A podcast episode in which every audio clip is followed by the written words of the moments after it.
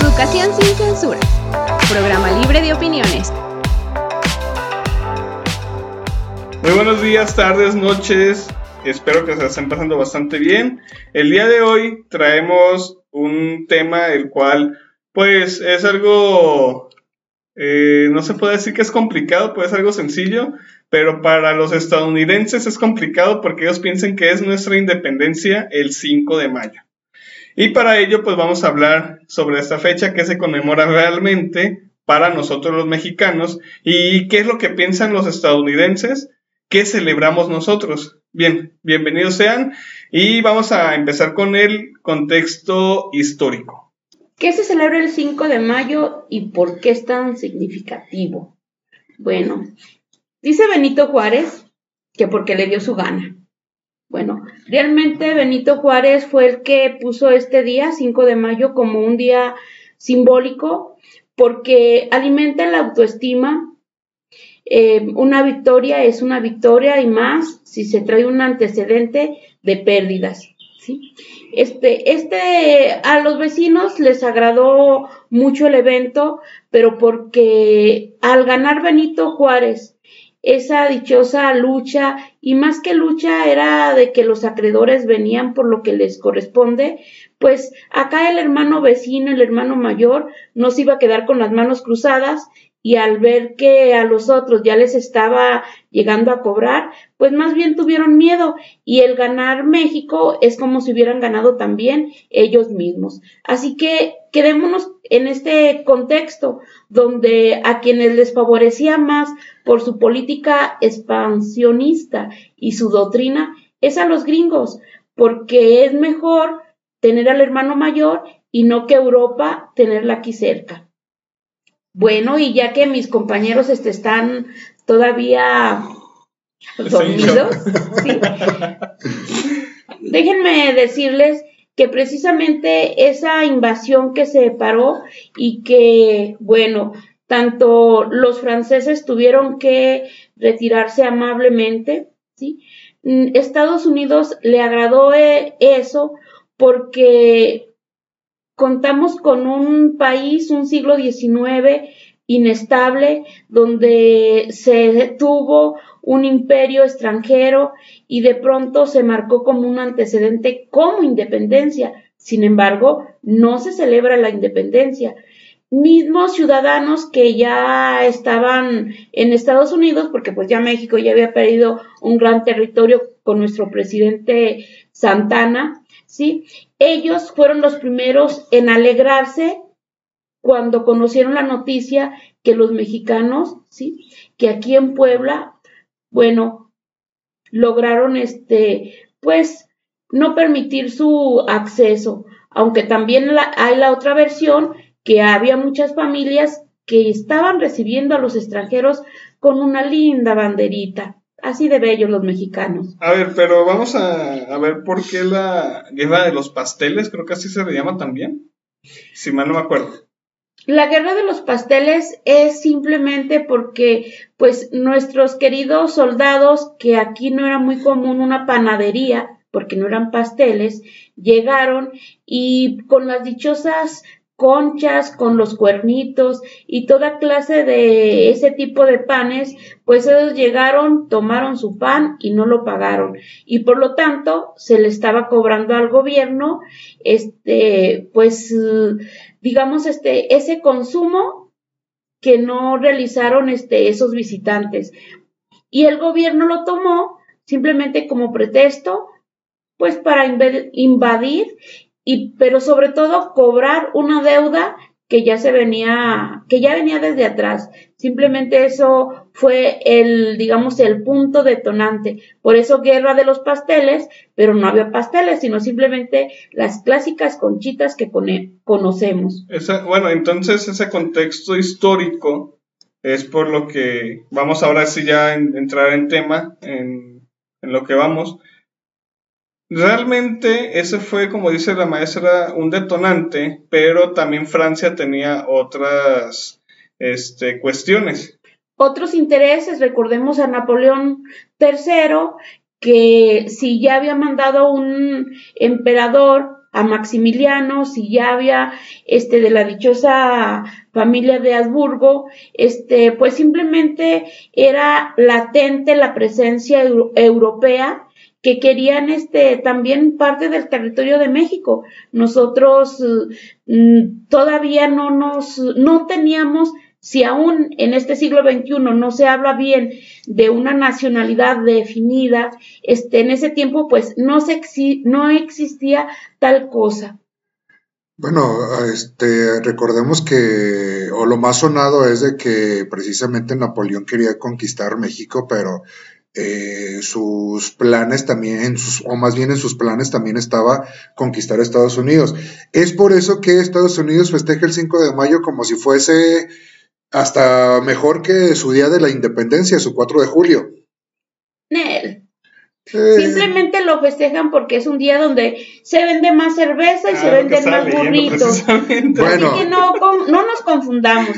Si alguien dice que, que qué bello día y que amo a mi madre, más bien ama el día en que puede vender más. Así que no, no, este, realmente muchas veces se desvirtúa una fecha y la utilizan, pues es una simple estrategia para lavar cerebros y vender más. Por ejemplo, está el 2 de noviembre que está tomando mucho auge, que es a partir del día de Halloween que se festeja en Estados Unidos, pero Walmart o estas cadenas comerciales optaron por meter artículos del Día de Muertos y bueno, como dicen, llevan agua a su molino.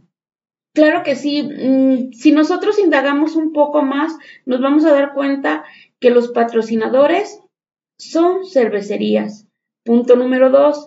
¿Qué presidente fue de Estados Unidos el que marcó eso? Fue un presidente de los años 60. Estamos hablando de un periodo también donde por primera vez Estados Unidos perdía una guerra con otro país. Fue derrotado. Entonces, de alguna forma, exaltar un nacionalismo, el decir tú eres mi hermano y lucha por mí, vamos, panfletario el discurso.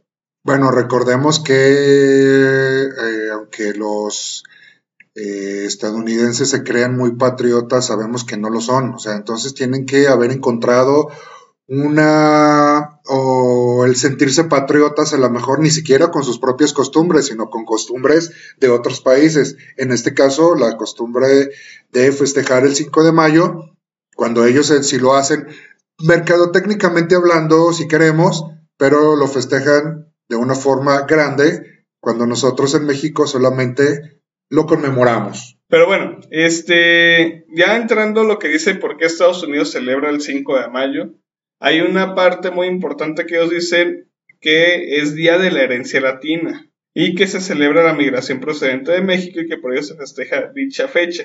Sin embargo, en el país vecino esto ha dado pie a que se, eh, que se piense erróneamente que es el aniversario de la batalla, ya lo dijimos, de la independencia de México. Ellos piensan que nosotros celebramos la independencia de México cuando no es así cuando es la independencia sabemos que es hasta el 16 de septiembre, pero la maestra ya me está viendo muy feo. Sí, quémelo, quémelo. Lo voy a quemar, ¿eh? Lo voy a quemar, ¿sí? Bueno, es que mm, él ya está mencionando el cumpleaños de Porfirio Díaz y él simplemente cambió también la fecha de independencia para sentirse más orgulloso y patriota. Sí, patriota. Sí, pero no, o sea, el, y regresando al punto de vista del maestro, no, los chicanos son otra cosa Hablemos este, de los años 50, de los años 60, 70, de los hippies, de los, de los pachucos, de qué ser mexicano. Entonces, este, dentro de esa idea de no soy ni de aquí, no soy de allá, me quedo en una burbuja, este, yo como chicano, que en la actualidad a muchas personas con esas características, chicanos ya es una palabra ofensiva y también para subrayar que no estamos hablando ni de Los Ángeles, sino simplemente de Chicago y que estamos hablando sobre todo de los 60, 70 y estamos hablando de movimientos sociales. Y esos movimientos sociales hablan de juventud y hablan de diferentes características de generaciones. Por lo tanto, volvemos otra vez que no nos quieran vender gato por liebre.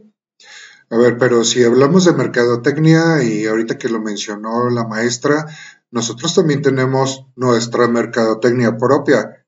Lo acaba de mencionar, la independencia de México no fue el 16 de septiembre. El 16 de septiembre era el cumpleaños de Porfirio Díaz y como quería que todo mundo lo festejara, por eso puso ese día como eh, la celebración del Día de la Independencia. Entonces, no eh, satanicemos a la mercadotecnia, sino que también nosotros la usamos. Mm. No es específicamente de Estados Unidos que, que la creó, vaya, por así decirlo.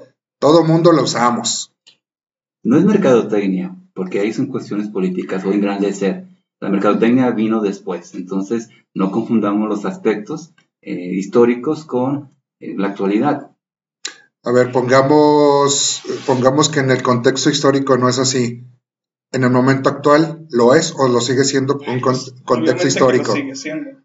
Aquí hablemos primero de ideología. Si yo estoy hablando de los años 50, 60, 70, de perdí la guerra, de estaba a punto de perderlo todo, pues entonces mm, hablemos primero de ideología y luego buscamos la estrategia que sería la a través de la mercadotecnia. Yo simplemente quiero cerrar este esta breve charla diciéndoles lo mismo. ¿Qué me dicen? ¿Qué no me dicen? ¿Qué infiero? Es decir, despertemos nuestro pensamiento crítico. Y al fin y al cabo, ¿qué nos afecta a nosotros como mexicanos si celebra Estados Unidos el 5 de mayo? Si ellos en esa zona lo quieren tomar así, pues bueno, este, creo que tenemos nuestras propias festejos. Ya para concluir y ya para terminar este breve receso educativo, el 5 de mayo se celebra el Día de la Batalla de Puebla en México. En Estados Unidos, la herencia latina, pero se le da un auge este, comercial gracias, A las cervecería- cervecerías. así, como el Día de San No Patricio. consuma. Disfruten. Bien, disfruten. Entonces, de todos modos, aquí en México no será día feriado el 5 de mayo.